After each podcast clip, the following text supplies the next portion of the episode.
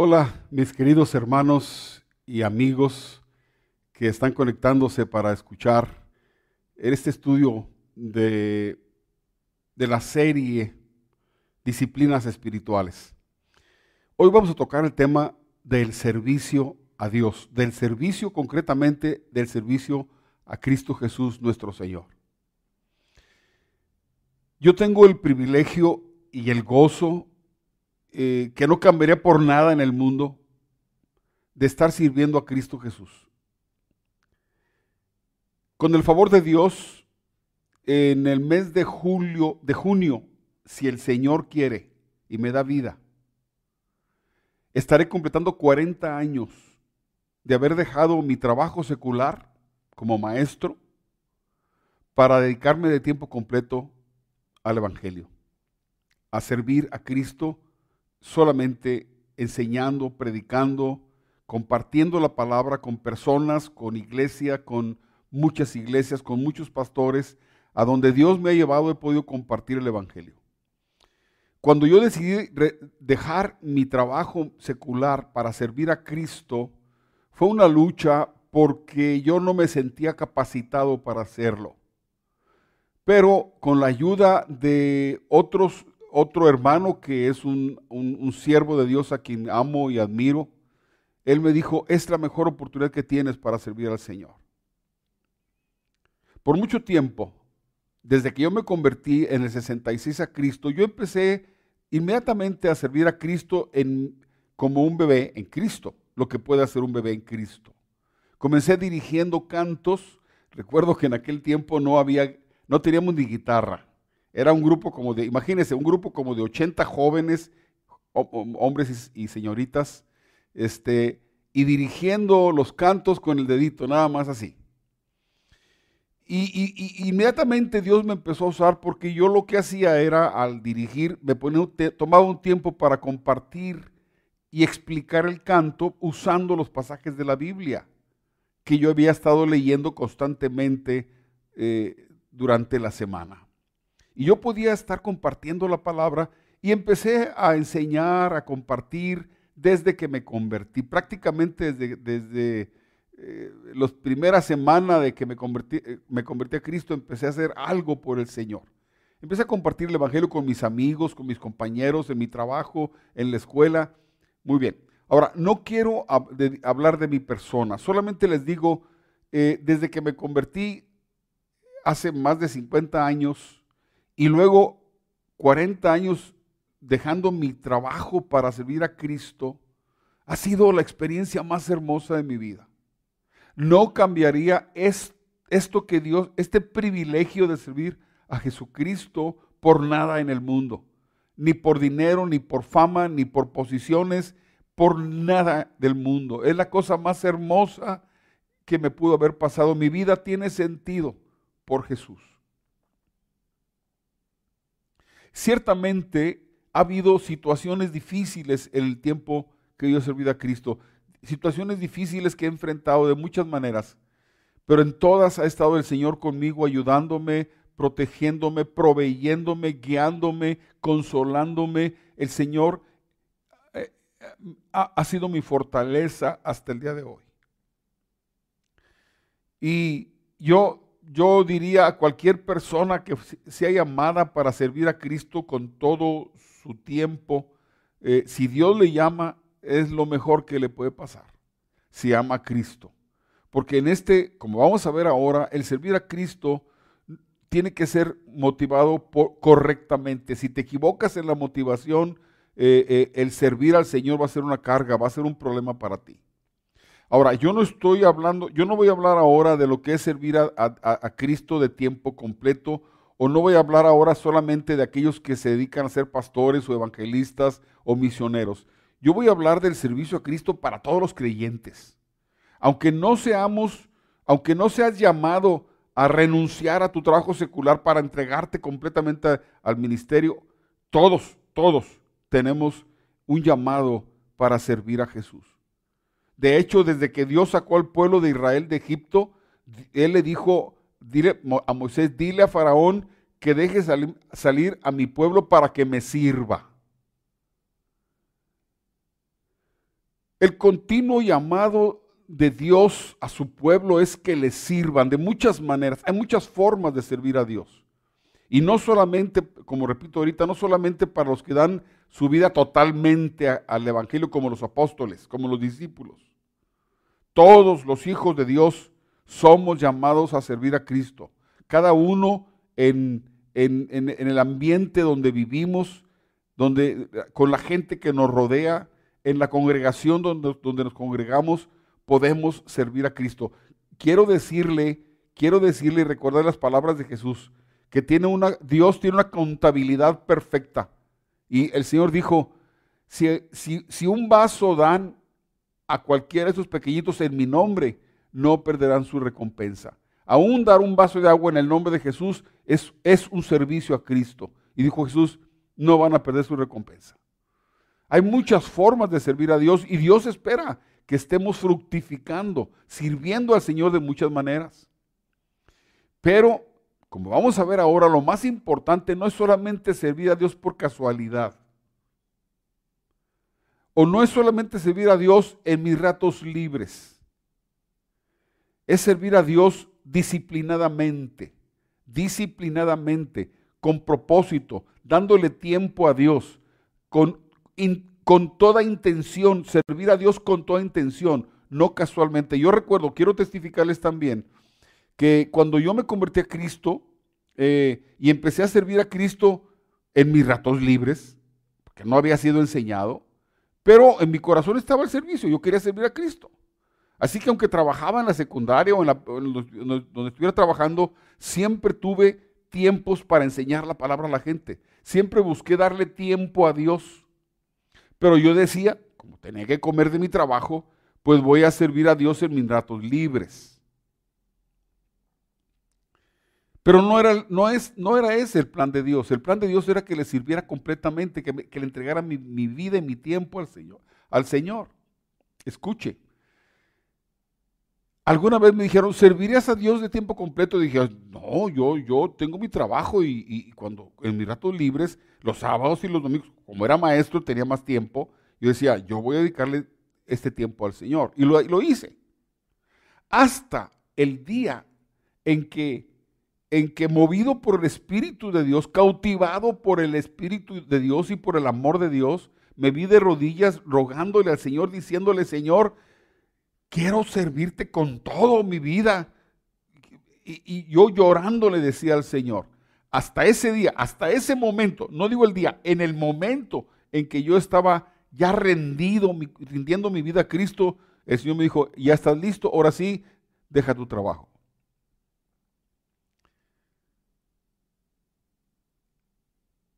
Yo no digo que todos los que me están oyendo van a servir a Dios dejando sus trabajos seculares. Lo que te estoy diciendo y lo que vamos a ver ahora es que todos los creyentes en el mundo y en la historia, en Cristo Jesús, son llamados a servir, a servir a Cristo de las formas que el Espíritu Santo le va a guiar. Y muchas veces el servicio a Cristo no es eh, como algunos piensan, algunos piensan eh, que el que sirve a Cristo, este, pues como han visto pastores famosos, internacionales, eh, algunos famosos tienen bastante dinero, andan en avión y, y tienen aviones propios y, y, algunos dicen, ¡ay, qué padre servir a Cristo! Pensando en, la, en lo material, con, con ideas equivocadas de lo que es el servicio al Señor. El servicio a Cristo muchas veces va a ser, va a ser eh, humilde, va a estar, no va a ser reconocido. Es posible que tú sirvas a Cristo y nadie se dé cuenta, solamente Dios.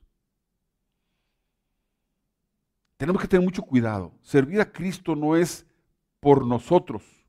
Servir a Cristo es por Él. Es por amor a Él, es por gratitud a Él, es por servicio a Él. Es, Él la razón del servicio. No somos nosotros, ni, ni nuestras conveniencias, ni nuestros anhelos, ni querer hacer nuestro propio rancho, ni nuestros propios planes. Servir a Cristo es ser guiado por el Señor para hacer lo que lo que Él quiera, aunque no seamos famosos y no recibamos el reconocimiento ni el aplauso y algunas veces hasta vamos a ser rechazados. El mismo Jesucristo dijo, sin causa me aborrecieron, ¿sí? Pero el que sirve a Cristo es feliz sirviendo a Cristo. Déjeme decirle, el que sirve a Cristo es feliz sirviendo a Cristo Jesús. El que tiene la, la, eh, la correcta, ah, las intenciones correctas, es feliz sirviendo a Cristo. Escuche lo que dice este, un hermano, un escritor llamado Hughes, Kent Hughes. Dice así, los corazones consagrados al ministerio están disciplinados, oiga esto, disciplina, disciplinados para trabajar duro, ya que con frecuencia salen de su zona de seguridad se ubican en lugares vulnerables, toman compromisos que cuestan, se agotan en el nombre de Cristo, pagan el precio, se encuentran con mares agitados, pero sus velas van empujadas por el Espíritu de Dios. Muchas veces servir a Cristo no es fácil. No quiere decir que el que sirve a Cristo va a encontrar todo un paraíso, todo planito. Habrá a veces que, habrá,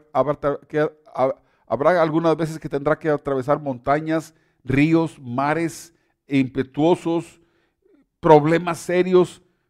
Pero si va, con, va bien guiado, bien asido de la mano de Jesús, va a ir adelante hasta el final.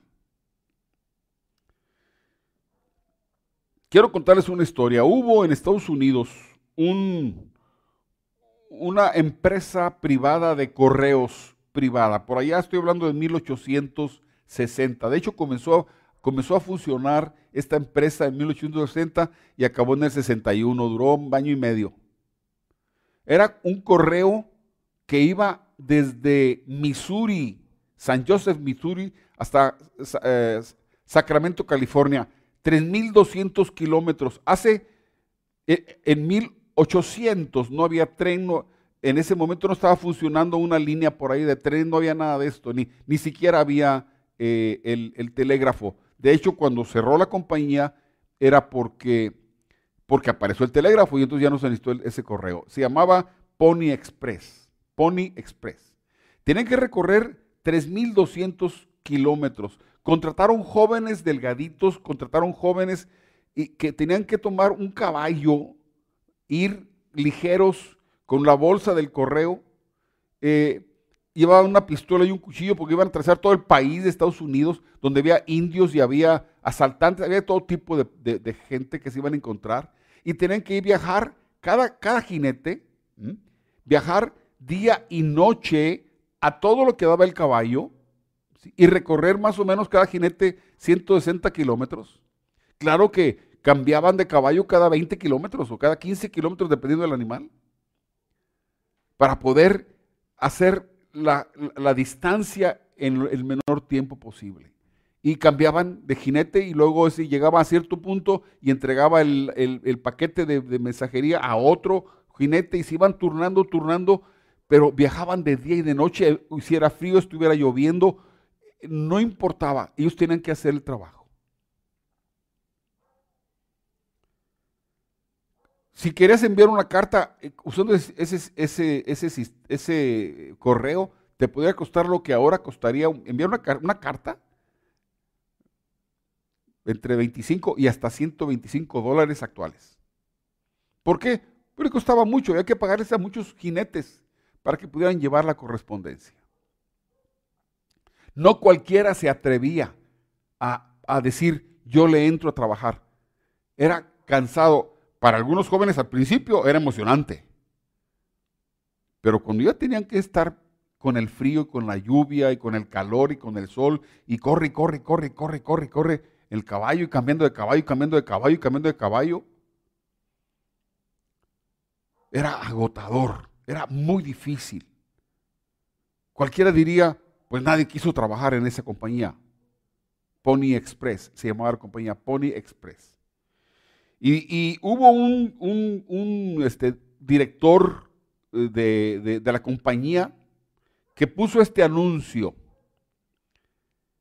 se buscan jóvenes delgados y enjutos, flaquitos, de hasta 18 años, imagínense, jovencitos. Deben ser jinetes expertos dispuestos a correr riesgo de muerte a diario. Se prefieren huérfanos. Así si se mueren, no le tienen que pagar nada a nadie. ¿Quién, ¿A quién le interesaría ese anuncio? Pues sobraban jóvenes que querían entrar. Jóvenes dispuestos a correr riesgo de muerte. Y eso me recuerda a las palabras del Señor Jesucristo. Oiga lo que dice Jesús.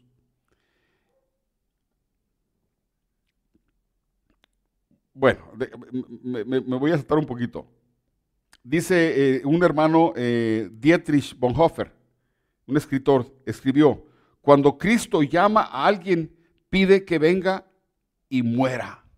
Pide que venga y muera.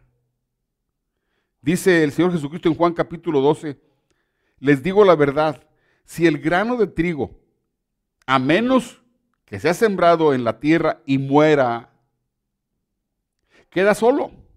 Sin embargo, su muerte producirá muchos granos nuevos, una abundante cosecha de nuevas vidas. Los que aman su vida en este mundo la perderán. Los que no le dan importancia a su vida en este mundo la conservarán para toda la eternidad. Este pasaje Jesucristo está diciendo, el que me quiera servir, tiene que, estar, tiene que morir, morir a sí mismo. El tome su cruz es morirse, es deja tu vida, sírveme a mí y haz lo que yo necesito y olvídate de tus proyectos. Cristo está llamando a la gente a morirse por Él. No tiene que ser una muerte crucificado o, o con espada o a balazos. Puede ser una muerte lenta de toda la vida, de estar muriendo por el Señor Jesucristo. ¿Muriendo a qué? Muriendo a tus proyectos, a tus planes, a tus propósitos, a tus anhelos, solamente pensando en servir a Cristo. ¿Sabe qué? Ese es el sentir de un siervo de Dios. Cristo es primero que nada. A Dios pongo por testigo que cuando yo decidí dejar mi trabajo, mi trabajo secular, le dije a mis hijos que estaban chiquitos, les dije, hijitos, el Señor me está llamando al, ministerio, a servir y dejar mi trabajo. Yo les, les hice esta pregunta y Dios sabe que no miento. ¿Estarían dispuestos ustedes a padecer hambre con tal de que yo sirva a Jesús? ¿Sabe cuál fue la respuesta de mis niños? Me dijeron, sí, papá, estamos dispuestos. Esto es real. Y yo lo dije en serio, porque yo mismo yo mismo no sabía si yo iba a ser capaz de, de, permanecer fiel. No porque no amara a Cristo, sino porque yo decía, yo no sé si tengo las herramientas para, para trabajar. ¿Qué tal si no puedo, si no, si no doy el kilo, como decimos coloquialmente? Era mi preocupación no poder con el trabajo. Pero tuve que fortalecerme en Dios y Dios me ha fortalecido. Y si algo hay, es Él el que ha hecho la obra. Toda la gloria en mi vida es para Jesús.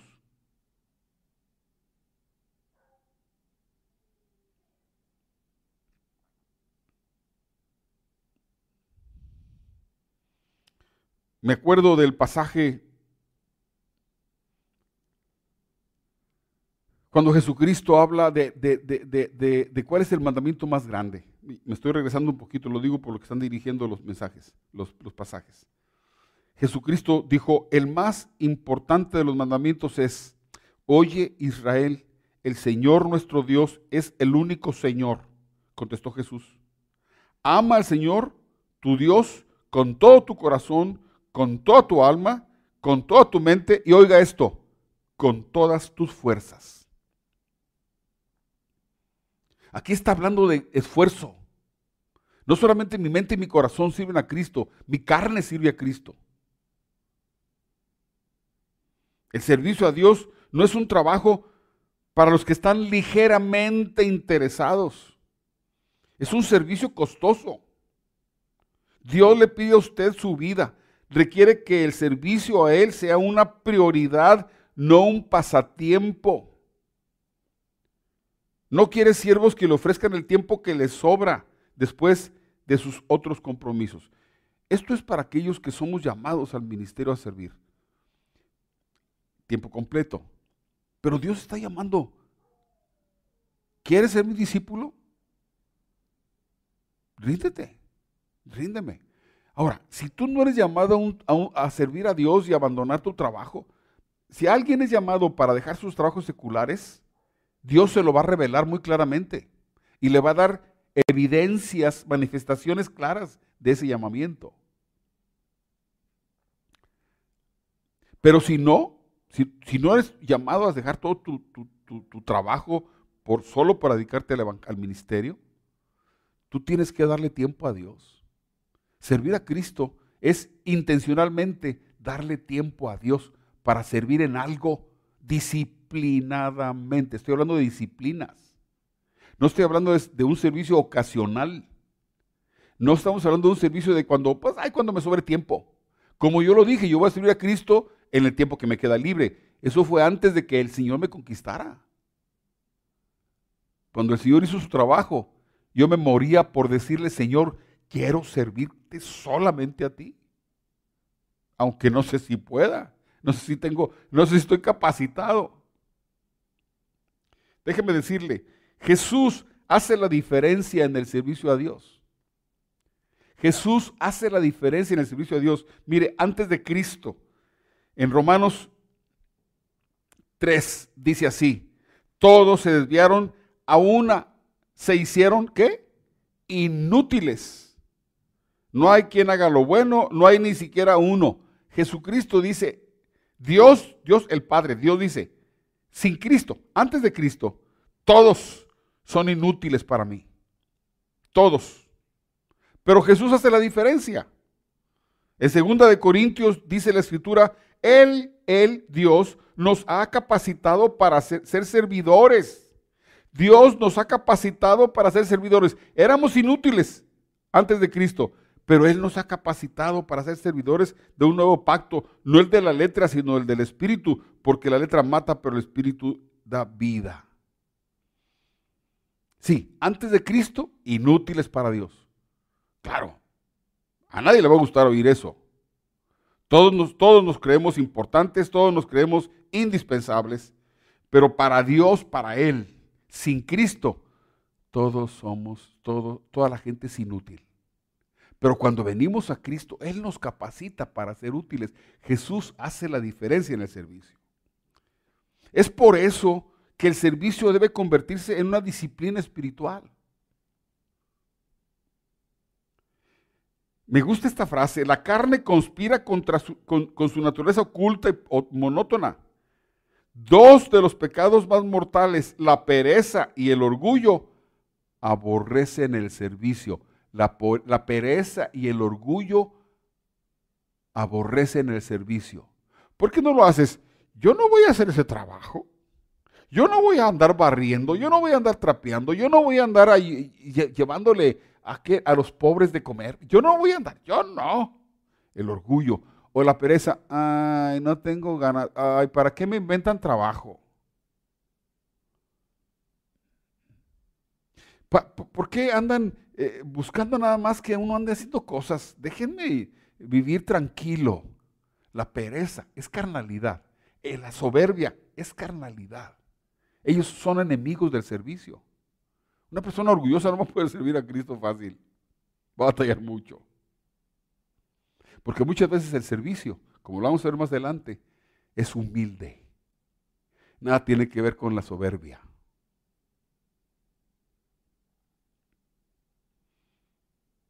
Si no nos disciplinamos, si no tomamos la decisión intencional de servir a Cristo en algo serio, en darle tiempo al Señor, Vamos a, servir a Cristo ocasionalmente y el fruto va a ser de muy baja calidad y en cantidad mínimo. Y cuando vayamos a la presencia del Señor, nos vamos a arrepentir. Nos vamos a arrepentir. ¿Cómo es que no hice? Yo recuerdo que una vez fui a Cuba. Bueno, de todas las veces que fui a Cuba, yo recuerdo que la primera vez cargué mis maletas, de hecho no fue la primera, fue la segunda. Cargué mis maletas con un montón de Biblias y con un montón de, Nuevos Testamentos y llevaba eh, libros pastorales y bien la, maleta bien pesada. Y, y cuando ya, ya, llené la maleta, yo decía, ay Dios, es demasiado esto, me dan ganas de sacarle, de sacarle algunos libros porque esto pues se nota mucho y tengo que pasar la aduana en Cuba y bueno, yo no sé.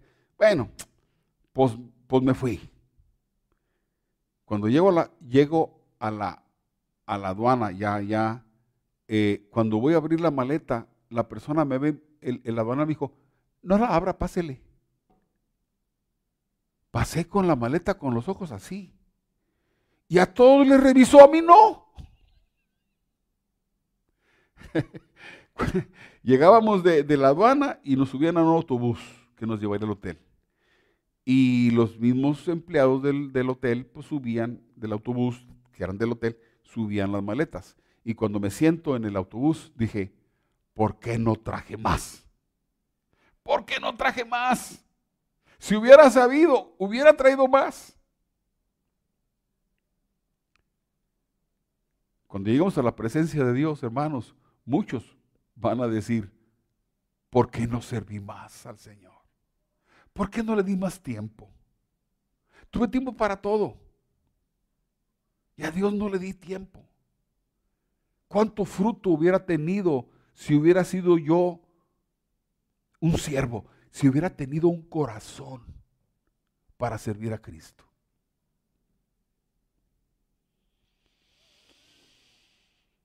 Cada cristiano está llamado a servir. Cada cristiano está llamado a servir. Aunque no sea de tiempo completo. Aunque no tengas que renunciar a tu trabajo. Aunque, aunque seas abogado, ingeniero, médico, comerciante. Tú estás llamado a servir. En Hebreos 9:14 dice, cuánto más la sangre de Cristo, el cual mediante el Espíritu Eterno se ofreció a sí mismo sin mancha a Dios, limpiará vuestras conciencias de obras muertas. ¿Para qué? Dios va a limpiar nuestras conciencias de de todo lo malo. ¿Para qué? Para que sirvamos al Dios vivo. ¿Sabes? La obra de Cristo es perfecta nos perdonó, nos salvó, nos limpió, nos santificó. ¿Para qué? Para que sirvamos al Dios vivo. No para que nos quedemos ahí sentaditos sin hacer nada, mirando cómo otros trabajan. Hermano, hermano, toda obra que hagas para Cristo Jesús, en el nombre de Cristo y para Cristo, no buscando tus propias conveniencias, sino por amor a Él, por, por Él, va a tener recompensa eterna. No quiero criticar a nadie, pero se me hace tan triste ver a la gente tan afanada buscando dinero, trabajando día y noche, como el de la película de Pedro Infante, que de día era bombero y en la noche carnicero y en la tarde policía. ¿Por qué? Porque para completar y trabaja y trabaja y trabaja. Está bien, tenemos que trabajar, no estoy en contra del trabajo. Pero no darle tiempo a Dios, ni un poquito de tiempo a Dios. Para servir, no solo para oír, no solo para orar, no solo para adorar, para servir a Cristo para hacer algo por el reino de Dios. El Salmo 102 nos exhorta, servid a Jehová con alegría, venid ante su presencia con regocijo. ¿Sabes qué? El Salmo está exhortando al pueblo de Dios a servir a Dios como con alegría. Qué feo siento me ha pasado en el, en tiempos, en, el pasado, me ha, tocado que a veces le he pedido eh, a alguna persona que tiene un vehículo, que tiene una escalera o que tiene eh, algo que necesito para la iglesia, le digo, ¿pudieras ayudarnos con eso? y, dicen, sí, sí, sí, hermano, sí, este, está bien. Tiene que ser ahorita. Bueno, si no hay alguien más que lo haga, preferiría que otro lo hiciera. Cuando me dicen eso, ¿sabe qué es lo que pienso honestamente? Le voy a decir, no le vuelvo a pedir a esa persona ni un favor, nunca. No es por orgullo, pero si yo estoy viendo que le es problema, que le es eh, fastidioso que le pida un favor como, como llevar una escalera ahí o, cargar sillas o, o, préstame tu vehículo porque tengo que ir a la farmacia o que salga. Y me dice, pues si no hay nadie, nadie más que lo haga, pues bueno, pues yo lo hago.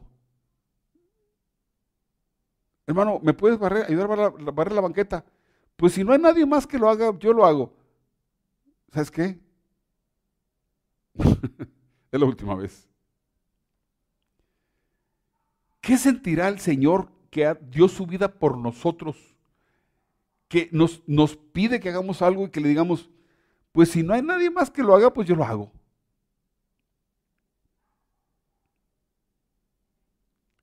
Debemos servir a Dios con alegría. Le voy a decir algo. Va, a pensar que estoy presumiendo, pero pues déjeme presumir tantito, hombre. Porque no es para mí, es para el Señor. Apenas me convertí a Cristo y asistí yo a un grupo que estaba en, por, la calle, por lo que ahora es la calle Zaragoza, donde estaba la Fuente Monterrey. Teníamos un lugar, rentábamos un lugar, éramos puros jóvenes, en el segundo piso, y tenía unos ventanales grandes. Y alguna vez mi líder espiritual dijo, nos juntábamos los sábados en la tarde, a las 8 de la noche, a las 6 de la tarde. Y, dijo, ¿alguien puede venir a barrer y a trapear el sábado en la mañana para que esté listo para tarde? Y yo le dije, yo, yo quiero hacerlo. Dijo, bueno, te las llaves. Ni cree que me lo agradeció. Dijo, ah, está bueno, te. Yo agarré las llaves y tempranito, a las nueve, no tan temprano, a las nueve de la mañana llegué yo a ese lugar, abrí y empecé a barrer y a trapear. ¿Y sabe qué? Yo estaba diciéndole al Señor, es para ti, mi Señor, es para ti, mi Rey, es para ti. Y empecé a limpiar las ventanas con unos zules por ahí y miraba al cielo y decía, es para ti, Señor. Con alegría, con alegría.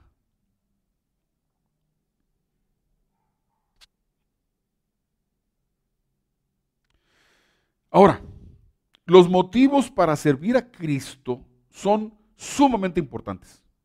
Sumamente. El por qué hacemos lo que hacemos es muy importante.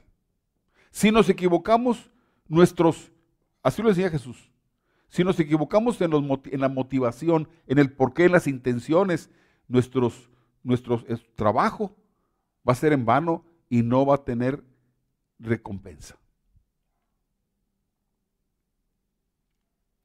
Dice la palabra de Dios en Hebreos 4, porque la palabra de Dios es más cortante que toda espada de dos filos, que parte el alma y el espíritu y las coyunturas y los tuétanos y discierne los pensamientos, oiga, y las intenciones del corazón. Las intenciones del corazón. ¿Cuál es la intención de una persona cuando decide hacer algo para Cristo en la iglesia o por los pobres o por los necesitados? ¿Cuál es la intención? Yo le voy a mostrar aquí algunos motivos correctos. ¿Qué es lo que debemos buscar? Motivos correctos por los que tenemos que servir a Cristo. En primer lugar, debemos, debemos estar motivados por la obediencia a Dios. Dios espera que le sirvamos. Dice en Deuteronomio 13, sirve únicamente al Señor tu Dios y teme solamente a Él, obedece sus mandamientos, escucha su voz y aférrate a Él. Debemos servir a Cristo por, por obediencia. Él espera que le sirvamos. Dios espera que le sirvamos. Todo el pueblo de Dios de Israel sabía ellos usaban la palabra servir a Dios, a quien sirvo. ¿A quién temes? Temo a Jehová, a quien sirvo.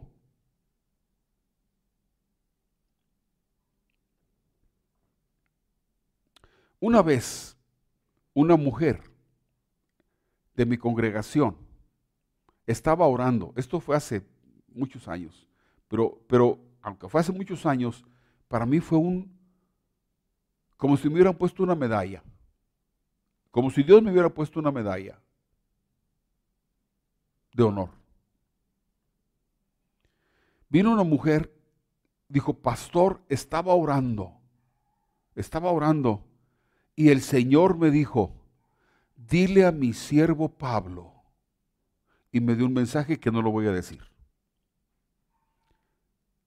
Pero cuando esa mujer dijo, Dios me dijo, dile a mi siervo Pablo, que Dios, el Altísimo Señor, el Creador de los cielos y la tierra, el Señor del universo, me llamara su siervo. Me conmovió hasta lo más profundo y sentí el honor más grande que, que, que, he sentido en mi vida. Nunca he tenido un honor más grande que Dios mismo me llamara mi siervo.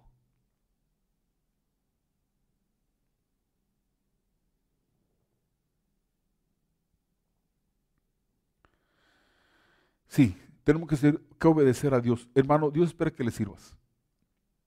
Que tienes que trabajar para comer, trabaja para comer. Tienes responsabilidades familiares, cumple con tus familias, con tus reuniones, con tus eh, responsabilidades, pero disciplinadamente toma tiempo para servir al Señor. Di, tengo que hacer algo por Cristo. Dilo, tengo que hacer algo por Cristo. Seriamente, intencionalmente. Debes, otra motivación correcta, debes estar motivado por la gratitud. Dice en primera de Samuel la palabra de Dios, por su parte asegúrense de temer al Señor y de servirlo fielmente. Oiga, piensen en todas las cosas maravillosas que Él ha hecho por ustedes. Piensen en todas las cosas maravillosas que Él ha hecho por ustedes. Si tan solo pudieras entender la salvación, si tan solo pudieras entender lo que Cristo hizo por ti, lo que sufrió por ti, para que, no, para que tú no vayas a la condenación eterna. Cuando, estés en la casa del Padre y veas la gloria de Jesucristo, vas a decirle, Señor, gracias por haber muerto por mí. Solamente su muerte, su sacrificio es motivo para servirle. Pero no solo eso, nos hizo hijos de Dios, nos ha llamado hijos de Dios, nos trata como hijos de Dios, nos dio su Espíritu Santo. Y Él dijo a los que me, a los que me sirven, yo me voy a manifestarles, yo me voy a manifestar a sus vidas. Y el Señor Jesús se manifiesta en las vidas de todos los que le sirven. Y todas las manifestaciones, yo tengo testimonios, montones de testimonios de maravillas que Jesús ha hecho en mi vida. ¿Cómo no le voy a servir? Solo piensa en lo que Dios ha hecho por ti, en lo que Jesús ha hecho por ti, en lo que sigue haciendo por ti, en lo que está haciendo por ti, en lo que ha preparado para ti. Solo por eso debería estar pensando en, Señor, honrame, dándome oportunidad de servirte. Porque Él quiere eso.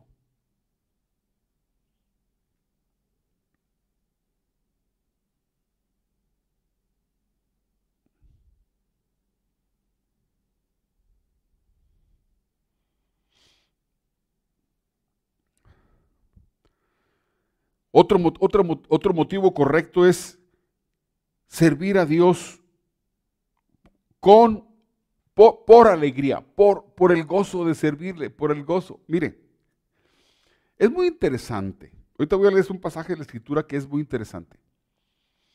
En los tiempos antiguos, cuando, había reyes, todos los que le servían al rey los que le servían las copas, o el pan, o la comida, o lo, que, lo que hacían delante del rey, todos tenían que tener una cara de alegría. Si había alguien que tiene cara así de, era condenado a muerte. Nadie podía servir al rey así con mala cara, con, pues yo no quiero, ah, no quiere, pues órale, vámonos. Tiene que estar con alegría. Por eso, oiga este pasaje. Nemías, el siervo de Dios. Durante el año 20 del reinado de Artajerjes, le servía el vino al rey y, como nunca antes había estado triste, en su presencia me preguntó, ¿por qué te ves tan triste? ¿No me parece que estés enfermo? ¿Debes estar profundamente angustiado? Entonces quedé aterrado. ¿Sabe por qué quedó aterrado? Porque cuando el rey lo vio triste, dijo, ya me van a condenar a morir. Pero Dios, que estaba ayudando a su siervo Nehemías, cambió la situación y le dijo, bueno, lo que pasa es que estoy triste por mi pueblo y le explicó lo que pasaba y dijo, ¿sabes qué? Ve y arregla los problemas de tu pueblo. Un creyente no considera el servicio a Dios como una carga, sino como un privilegio. Siempre que vayas a servir a Cristo, no lo consideres carga. Debes hacerlo con alegría. Gracias Señor porque me permites servirte. Gracias Señor porque me permites barrer. Gracias Señor porque me permites compartir el Evangelio. Gracias Señor porque me permites llevarle de comer a aquella, persona enferma. Gracias Señor porque me a orar por estas personas. Gracias Señor, gracias, gracias. Con alegría. Dios quiere ver que le sirves con alegría. Servid a Jehová con alegría.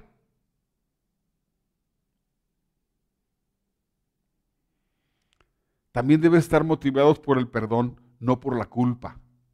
Mucha gente en el mundo, eh, eh, motivados por la culpa, tratan de agradar a Dios. Ay, me siento muy mal porque he hecho lo malo. Voy a llevar una, ofrenda, voy a hacer esto, voy a barrer, voy a... la gente que no conoce a Dios se golpea la espalda y se sacrifica y hace cosas por la culpa. El Hijo de Dios no tiene que pedir, no tiene que que, moverse por la culpa porque ya fue perdonado. No tiene que trabajar para ganar el cielo porque ya es de él el cielo. No tiene que trabajar por la herencia porque ya recibimos, ya tenemos una herencia. El Hijo de Dios, somos, somos los herederos, somos los perdonados, somos los salvos, somos los, dijo Jesús, a mi Padre le ha parecido darles el reino. No tenemos que trabajar por eso, trabajamos no por la culpa, trabajamos porque el Señor me perdonó desde que yo me convertí a Cristo, yo le decía a la gente, si yo pudiera ver mi, mi récord allá en el cielo de mi vida y buscara mis pecados, ¿sabe qué encontraría? Nada. Y tú vas a decirme, ¿a poco no has pecado nunca? Sí, he pecado, soy un pecador que Cristo Jesús me perdonó y me limpió y me santificó y borró mis pecados. Por eso no hay pecados. En mi cuenta no hay ni en las tuyas, si Cristo Jesús es tu Señor y tu Salvador. Así que no tenemos que trabajar por la culpa. Ya no somos culpables, fuimos perdonados. Cristo Jesús cargó con mi culpa. No me mueve la culpa. Un, un, gran predicador, le llamaban el príncipe de los predicadores del siglo de 1800 por allá, un inglés, Spurgeon. a mí me parece, este hombre, cuando leo sus escritos, me parece un poeta. Está predicando, pero está usando palabras hermosísimas, frases hermosas. Oiga lo que dice Spurgeon. Cuando, cuando, cuando dice Spurgeon, conmovido con algo de la emoción de Isaías. Ah, me faltó leer el pasaje de Isaías. discúlpeme, quiero leer el pasaje de Isaías, para que tenga sentido lo que voy a hablar de Spurgeon. Dice en Isaías capítulo 6, cuando, cuando, Dios, cuando, Isaías, eh, cuando Dios se revela al profeta Isaías, por primera vez, Isaías tembló cuando vio al Señor en una, en una visión, dijo, ay de mí que soy pecador porque, porque siendo hombre de labios inmundos, han visto mis ojos al Rey de, gloria, Jehová de los ejércitos. Haz de mí, ya, me voy a morir, ya me morí solo por ver al Señor, por mis pecados. Dice, porque soy un, porque habitando yo en un pueblo, siendo un hombre de labios inmundos, fíjese, fíjese la conciencia. No pensó en, en, adulterios, pensó en, en el montón de maldiciones que salen de su boca. de la basura que sale de su boca. Entonces dice la escritura, tocando él, el ángel, el arcángel, perdón, el querubín vino, tomó un, un, carbón del, del, ah, ah, del, altar de Dios que está en celestial, tomó un, ah, carbón encendido y dijo, tocando él sobre mi boca, dijo, he aquí esto tocó tus labios y es quitada tu culpa y limpio tu pecado. Después oí la voz del Señor que decía, ¿a quién enviaré y quién irá por nosotros? Y él dijo, a mí, yo voy.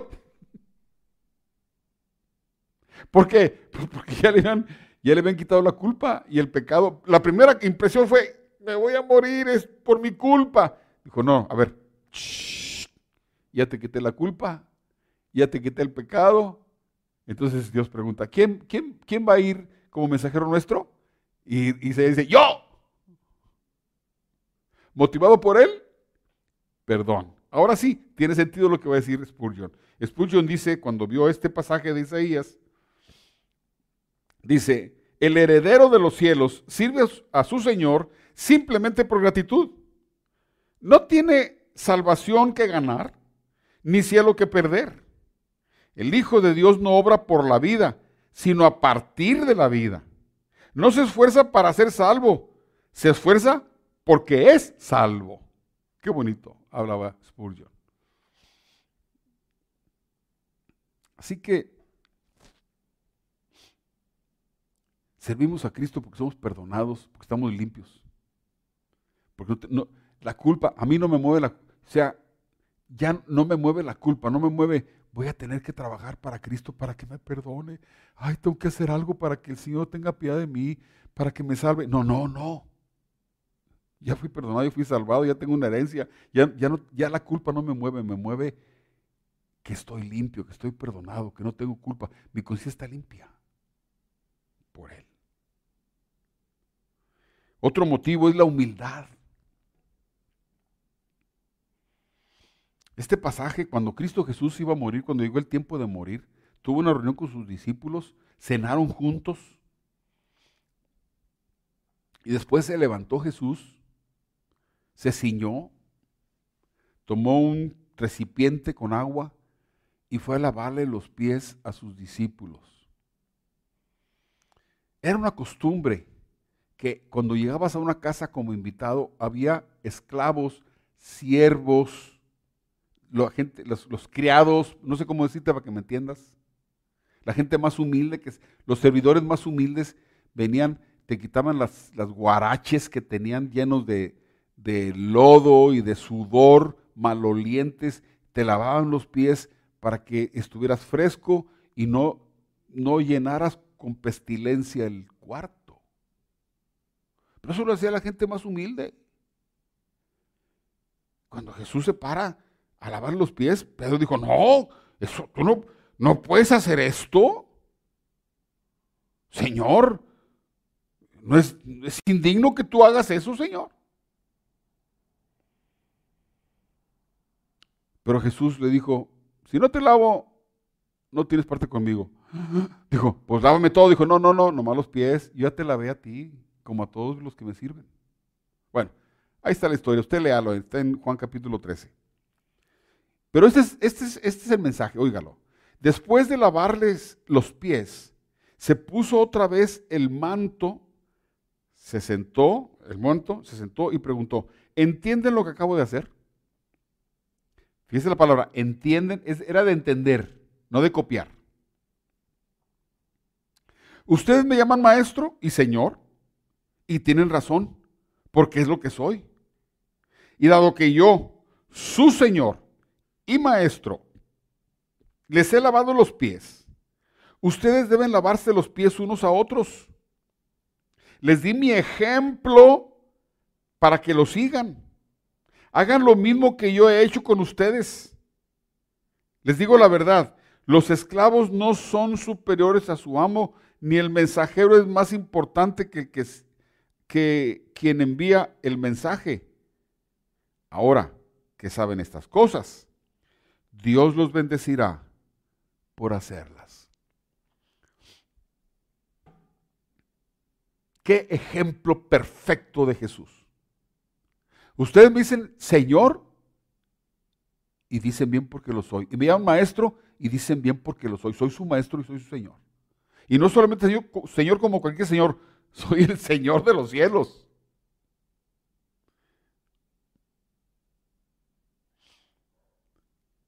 Y si yo, la máxima autoridad en el cielo y en la tierra, me humillé a lavar, a hacer, a lavarle los pies, la cosa más sucia, más apestosa que hacen los esclavos, y lo hice por ustedes. Ustedes deben hacer lo mismo. Deben tener ustedes el mismo corazón, el mismo sentir. ¿Entiendes esto? Dijo, ¿entienden lo que hice? ¿Entienden? ¿Entienden que mis siervos tienen que ser gente humilde? ¿Que están dispuestos a hacer lo que nadie quiere hacer?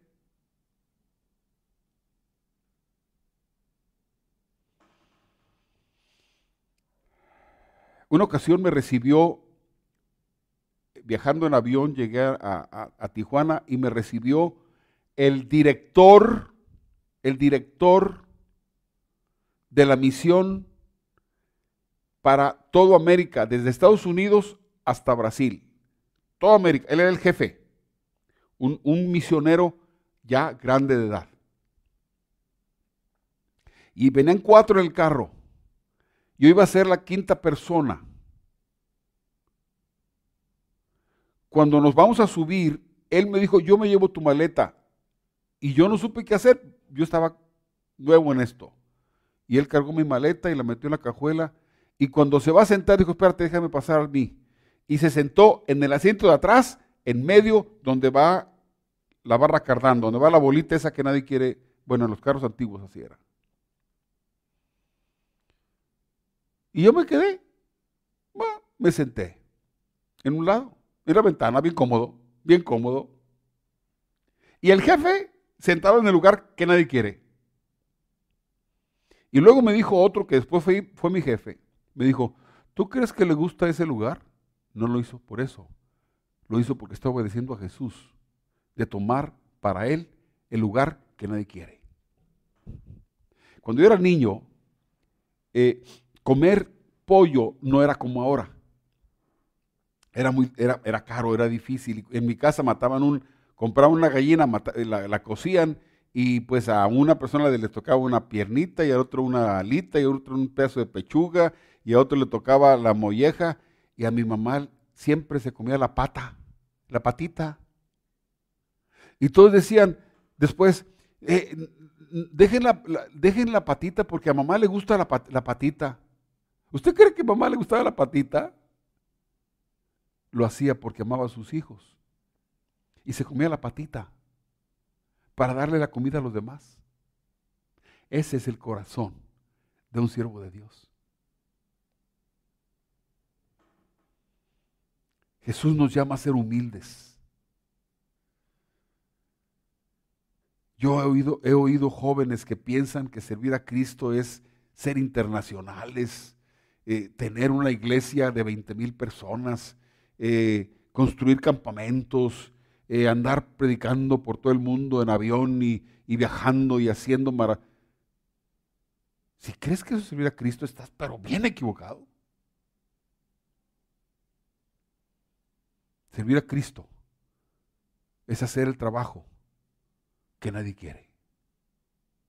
Desde ahí, y si el Señor, por tu fidelidad y servicio y responsabilidad, y porque ve tu corazón y porque ve las intenciones de tu corazón, te levanta y te pone en lugares de honor delante de la gente. Eso lo hará Dios a su tiempo. Pero no debe ser tu motivación. Otro, otro motivo correcto es el amor. Debemos servir a Cristo porque lo amamos y al pueblo porque lo amamos, porque amamos a la gente. Sean pobres o sean ricos, no hay diferencia. El siervo de Dios ve almas, almas. Cuando ve una prostituta, no ve una prostituta, ve una alma eterna que tiene que ser salvada. Cuando ve un pobre, un limonero, no ve un, hombre apestoso, está viendo un alma eterna que tiene que ser salvada y ayudada. Cuando ve un rico, no dice, ay, un billete, va, va un billete. No ve billetes, ve un alma eterna que tiene que ser salvada y perdonada. Cuando ve un político que es poderoso, no ve un político que tiene poder, ve un alma necesitada que va a la condenación. Y si no recibe el Evangelio y si no entiende el Evangelio, se va a condenar.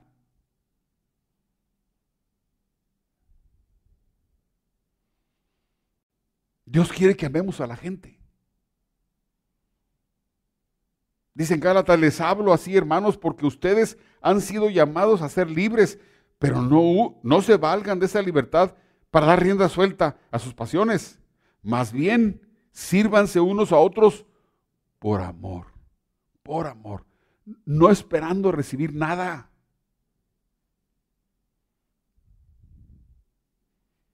¿Por qué? Porque el amor es el único combustible que no se acaba. Y una potencia que no tiene límites. Cuando buscas aplausos y no te los dan, te enojas. Cuando buscas fama y no llega, te, te frustras. Cuando buscas dinero y no te lo dan, te enojas. Pero cuando amas a la gente y sirves, eres feliz. Y puedes tener tiempos difíciles, sí. Muchas veces los siervos de Dios tienen que estar de rodillas llorando, pero nunca solos. Dios siempre está con sus siervos. Dios siempre está con los que le sirven. Dios siempre consuela a los que le sirven. Dice en 2 Corintios 5, el amor de Cristo nos obliga, el amor de Cristo nos obliga, porque estamos convencidos de que uno murió por todos y por consiguiente todos murieron. Y el que murió por todos, perdón, y él murió por todos para que los que viven ya no vivan para sí mismos, sino para aquel que murió por ellos y fue resucitado. Sí. Cristo Jesús murió por ti y lo menos que espera es que tú mueras por Él. Él dio su vida por ti, da tú su vida por Él.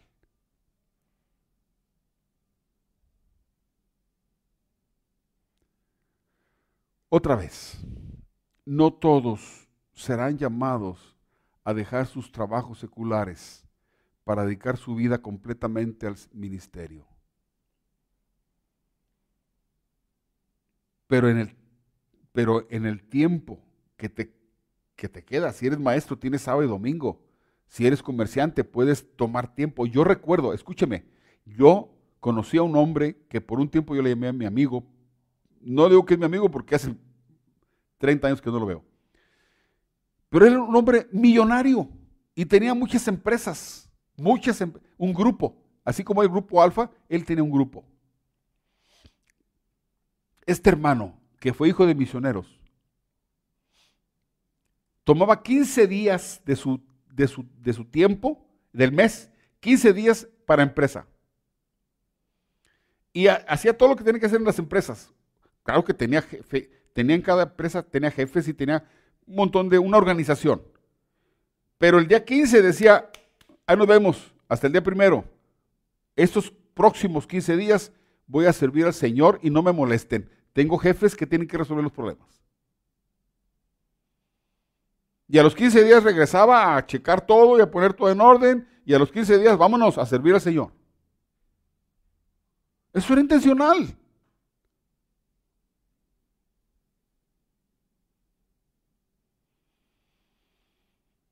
Ahora, voy a tocar un tema muy importante. Cada cristiano tiene un don para servir. Cada cristiano tiene un don para servir al Señor.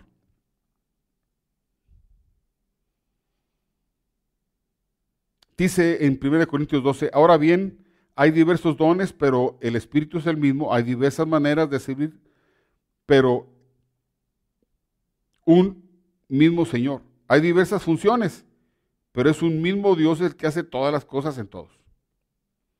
A cada uno les da manifestación especial, una manifestación especial del Espíritu para el bien de los demás. Dios me da manifestaciones del Espíritu Santo para bendecir a los demás.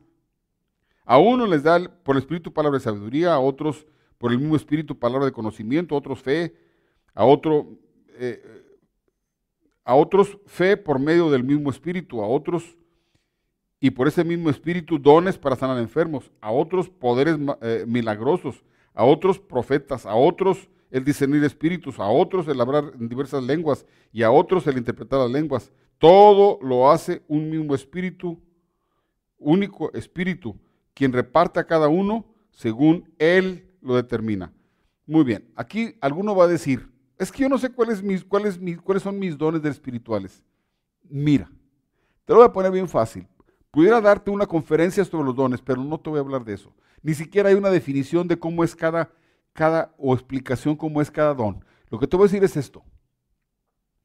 Cuando una persona decide servir a Cristo y empieza a, hacer algo, trabajar algo en algo para Cristo, pronto va a descubrir su don. ¿Sabes qué? ¿Sabes cómo se aprende a andar en bicicleta? Pues subiéndote la bicicleta. ¿Sabes cómo puedes conocer los dones que Dios te ha dado? Pues ponte a trabajar para Cristo. Y si tú dices, es que yo quiero cantar, yo quiero cantar para Cristo, y nadie te aplaude, no cantes. No sirves para cantar. Pero si te pones a, enseñar la palabra, o compartir el evangelio, o a servir a los pobres, o llevar, o, cualquier servicio para Cristo, y lo haces, pronto vas a encontrar, soy bueno para esto, soy bueno para... Dios me usa aquí, Dios me usa, Dios me usa orando por la gente, Dios me usa orando por los enfermos, Dios me usa, me da mensajes, Dios. Cuando te decides a servir al Señor, ¿quieres conocer tus dones que Dios te ha dado? El Espíritu Santo, métete a servir a Cristo en algo. Normalmente es muy común que uno escoge servir a Cristo de acuerdo al don que ya está en ti. Así que no preguntes, ¿y cuál será mi don? Ponte a orar, ponte a trabajar para Cristo y van los dones van a florecer. Dice el, el apóstol Pedro, 1 Pedro 4, cada uno ponga al servicio de los demás el don que haya recibido, administrando fielmente la gracia de Dios en sus diversas formas.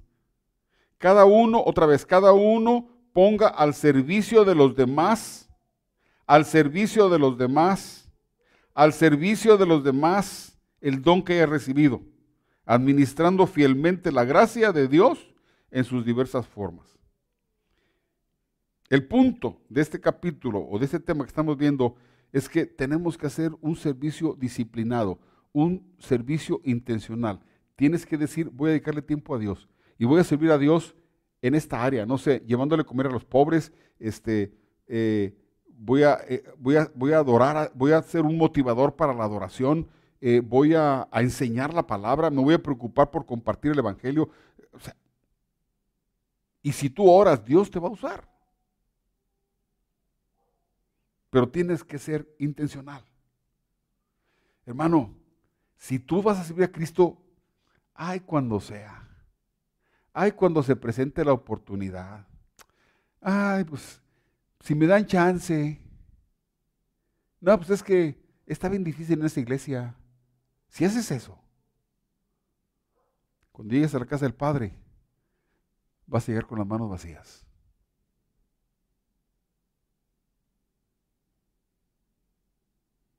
El servicio es generalmente ardua labor. Las escrituras describen a los cristianos no solamente como hijos de Dios, sino también como siervos de Dios. El apóstol Pablo escribe, es por eso que trabajo y lucho con tanto empeño, apoyado en el gran poder de Cristo que actúa poderosamente en mí. Jesucristo, el apóstol Pablo decía, yo soy esclavo de Jesucristo. Pablo, apóstol, siervo, esclavo de Jesucristo por la voluntad de Dios. Cuando usa la palabra siervo, está se, se compara con un esclavo. Pesar de todo, recuerde, el servicio que no cuesta nada, no logra nada. Servir a Cristo cuesta. Cuesta trabajo, cuesta esfuerzo, cuesta a veces lágrimas, cuesta dinero, cuesta este, desveladas, cuesta cansancio físico. Cuesta tiempo. Cuesta a veces dejar a la familia un, horas por estar trabajando para Cristo.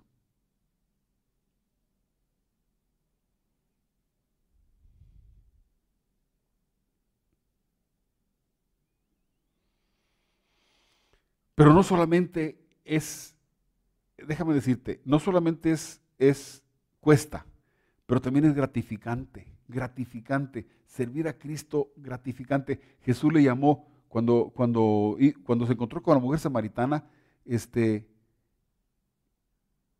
Jesucristo usó una frase que dijo, yo tengo otra comida que comer, que ustedes no saben. Mi comida es hacer la voluntad de Dios. Él está comparando el servicio con alimento, con algo que le satisface, que le gratifica. Y yo te digo, todo el que sirve a Dios con alegría, con, con los motivos correctos, con humildad, con amor, con gratitud,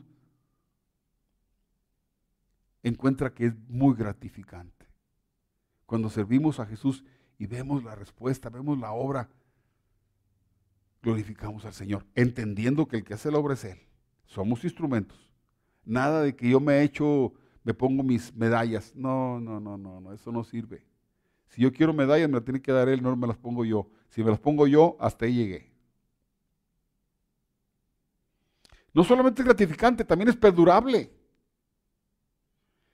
Lo que servimos a Cristo es para la eternidad, no es solo para aquí. Escúchame.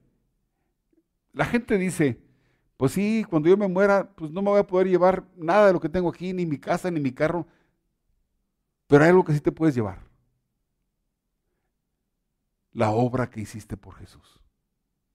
Si algo hiciste para el Señor, eso sí te lo vas a llevar allá. Eso sí es permanente. El servicio a Cristo trae, trae fruto perdurable perdurables que no se acaba.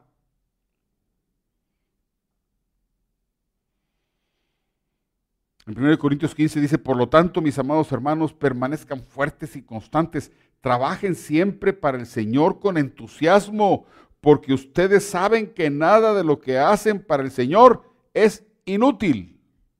Ustedes lo saben. Todo lo que hagan para Cristo tiene repercusiones eternas. Si quieres trascender, a la eternidad, sirve a Cristo. Si trabajas aquí haciendo dinero y te haces muy rico, hay una, hay una sentencia para ti. ¿De qué le sirve al hombre si gana todo el mundo y pierde su alma?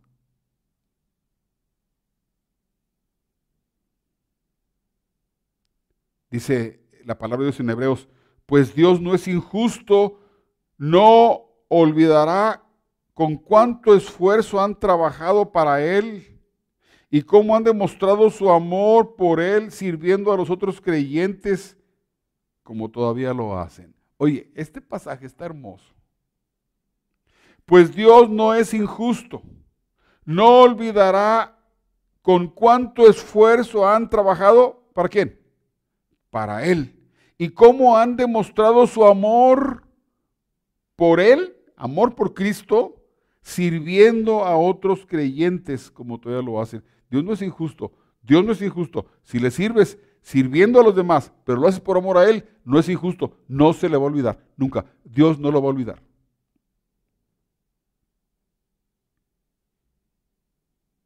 No lo olvide, el servicio disciplinado a Dios es un trabajo, a veces una labor dura y costosa, pero perdurará toda la eternidad. Voy a cortar un poquito eh, el mensaje Quiero leer un pasaje de Josué. Mire qué, hermoso dice Josué. Si mal os parece servir a Jehová, escogeos hoy a quien sirváis. Si a los dioses a quienes sirvieron vuestros padres cuando estuvieron al otro lado del río, o a los dioses de los amorreos en cuya tierra habitáis, pero yo y mi casa serviremos a Jehová, serviremos al Señor.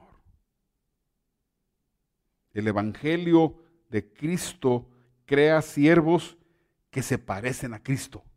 Si tú oyes y entiendes las palabras de Jesús, tú serás un servidor tomando el ejemplo de Jesús, serás como Jesús. Vas a imitar a Jesús. Él dijo, hagan lo que yo. Así lo que yo, lo que yo hice, háganlo ustedes también.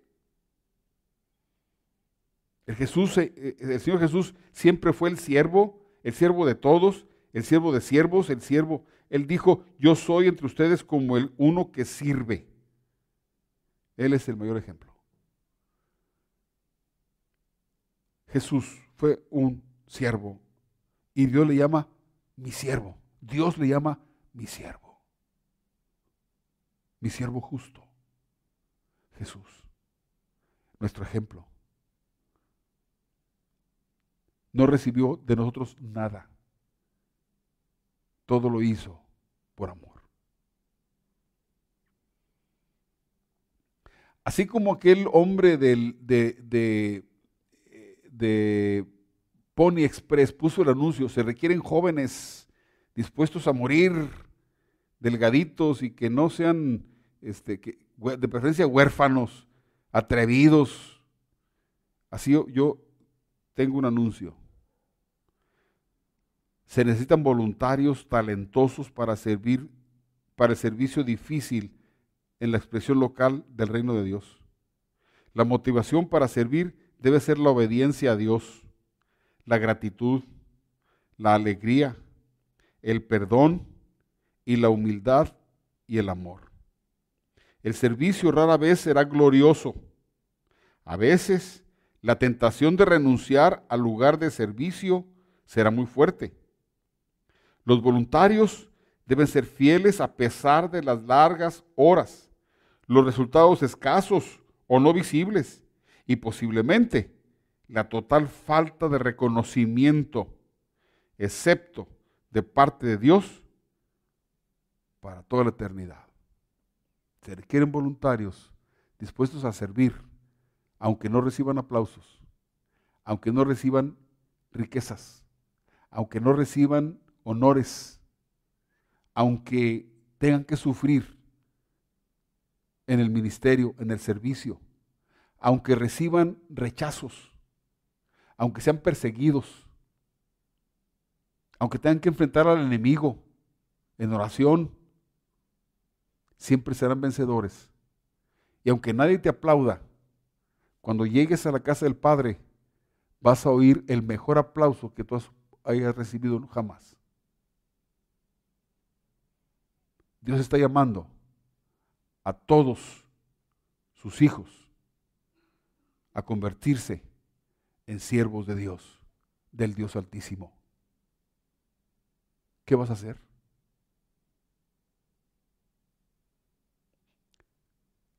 Que Dios les bendiga.